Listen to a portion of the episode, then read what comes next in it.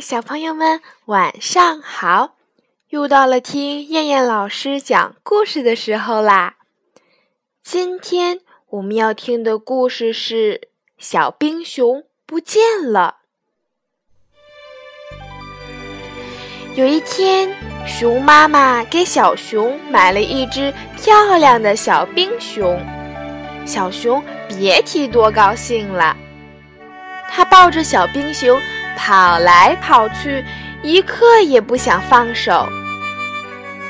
熊妈妈说：“宝贝，你不能把小冰熊放在热乎的地方，不然它会消失的。”小熊听了，点点头。可是他实在舍不得放下小冰熊。晚上睡觉的时候，他还趁妈妈不注意，把小冰熊。搂进了被窝。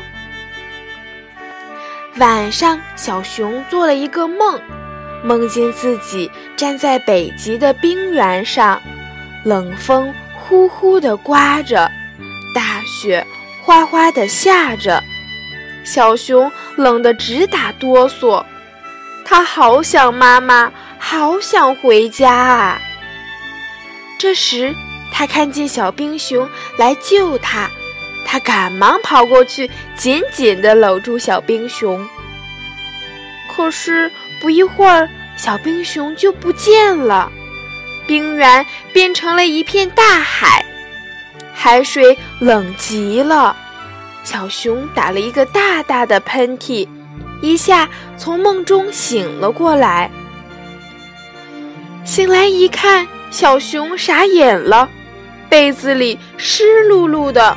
小冰熊真的不见了，小熊哭了起来，说道：“小冰熊，对不起，我的体温把你融化了。”